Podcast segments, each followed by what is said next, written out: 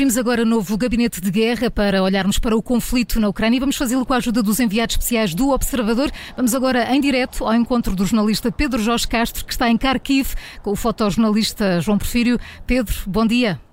Bom dia, bom dia Maria João. Bom dia, Pedro. Uh, chegámos a, acabámos de chegar aqui a Kharkiv, de, passámos a noite de comboio uh, para chegar aqui. Esta é a segunda maior cidade uh, da Ucrânia, mora aqui cerca de um milhão e meio de pessoas, portanto é algo similar a Lisboa.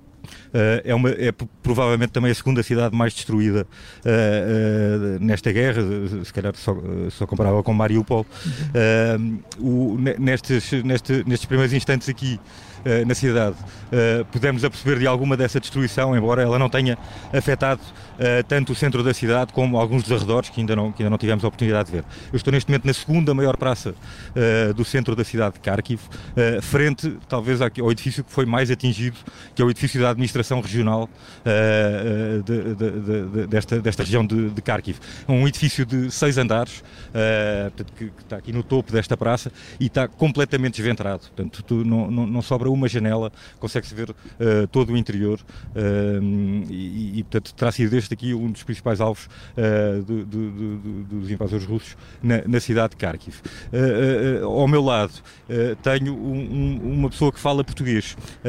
vou tentar explicar como é que isto aconteceu uh, e que se calhar não, não sei se repetirá uh, nesta, nossa, nesta nossa presença aqui na Ucrânia, pelo menos em Kiev, não, não, não chegou a acontecer. Uh, eu tenho o Serhi Wakulenko, espero ter, estar a dizer bem o nome dele, portanto é um professor português da Universidade de Kharkiv. Ele é ucraniano, Uh, uh, mas já esteve em Portugal várias vezes e, portanto, dava, dava aulas de, de português uh, aos alunos de, da Universidade de Kharkiv e, ele aceitou vir connosco, no fundo, ao centro da cidade pela primeira vez desde que começou a guerra. Portanto, ele próprio surpreendeu-se aqui com algumas das coisas que encontrou no, no, centro da cidade. E, e vou, vou, agora alargar aqui a conversa, a conversa precisamente ao Sergi. Sergi, obrigado por estar aqui com, com os ouvintes da, da Rádio Observador. Obrigado, é um grande prazer para mim poder falar uh, aos portugueses. Uh, tenho muitos amigos em Portugal e é importante para mim que os portugueses saibam qual é a situação na minha cidade. Então, fez hoje o primeiro, a sua primeira visita ao centro da cidade de Kharkiv. Mora um, mora um bocadinho afastado do centro. Fez hoje a primeira visita ao centro da cidade de Kharkiv. O que é que mais o surpreendeu uh, daquilo que encontrou desde o início da guerra? Uh, o que me mais surpreendeu é que uh, não conseguiram os russos destruírem tudo. com as forças, eh, com as forças que eh, mandaram para eh, combater contra os, os, nossos militares aqui na região, eu tinha a impressão de que está já tudo em ruínas. Isto não é verdade, o que é para mim um facto muito agradável.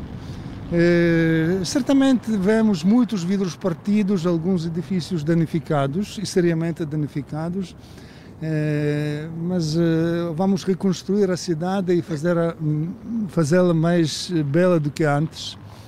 Dizia-me há pouco que estimava uh, que, a, que, a, reconstrução seria coisa para demorar uh, algum tempo. Sim, vai demorar algum tempo, mas uh, acho que em alguns anos vai ficar tudo ainda mais belo do que era antes.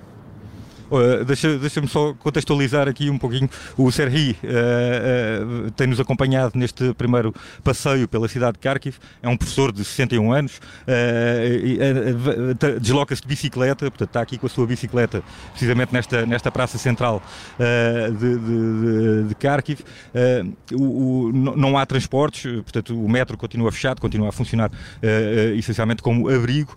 Nota-se algum movimento de, de, de carros, mas nada comparável com aquilo que acontece, por exemplo, em Kiev, onde uh, já, já, já, há um movimento bastante assinalável e lojas abertas. Aqui no centro de, de Kharkiv não é isso que acontece, portanto, não, a maior parte das lojas que, em, por que passamos estão fechadas, quiosques estão fechados, uh, e, portanto, há muito pouco, muito pouco desse, desse, desse movimento. Uh, Nota-se ainda a maior parte das janelas entaipadas, portanto, dos, sobretudo dos pisos, dos pisos térreos, muitos edifícios com pisos partidos, com, com, com, com janelas partidas, estátuas entaipadas portanto, todas protegidas, digamos assim, para, uh, de, de, forma, uh, de forma a protegê-las de, de, eventuais uh, ataques russos. Uh, Serhi, Serhi de, desde que começou a guerra, Uh, uh, uh, qual foi a distância a que estiveram os bombardeamentos de sua casa e o que é que mudou na sua rotina desde que começou a guerra? Bom, muita coisa mudou na minha rotina porque a maioria dos estabelecimentos que normalmente servem à população estão fechados. por exemplo, todas as bibliotecas estão fechadas, a maioria, a grande maioria dos restaurantes eh, todas as universidades, etc, etc, e a vida parou, simplesmente. Eh, e estamos, estamos eh, nos tempos que ainda não, nunca tive a experiência de viver numas condições destas. Serri dizia-me há pouco que uh, a, sua mãe, a sua mãe, que faleceu entretanto pouco antes da guerra, uh, é de origem russa, mas temia a reação que ela teria perante uma invasão destas. Sim, é verdade. Em Kharkiv uh, temos uma população, estatisticamente, há 50% de apartenência étnica ucraniana e 43%, 42, 43% de apartenência étnica russa, mas Agora, eh, não há muita diferença entre os russos e os ucranianos.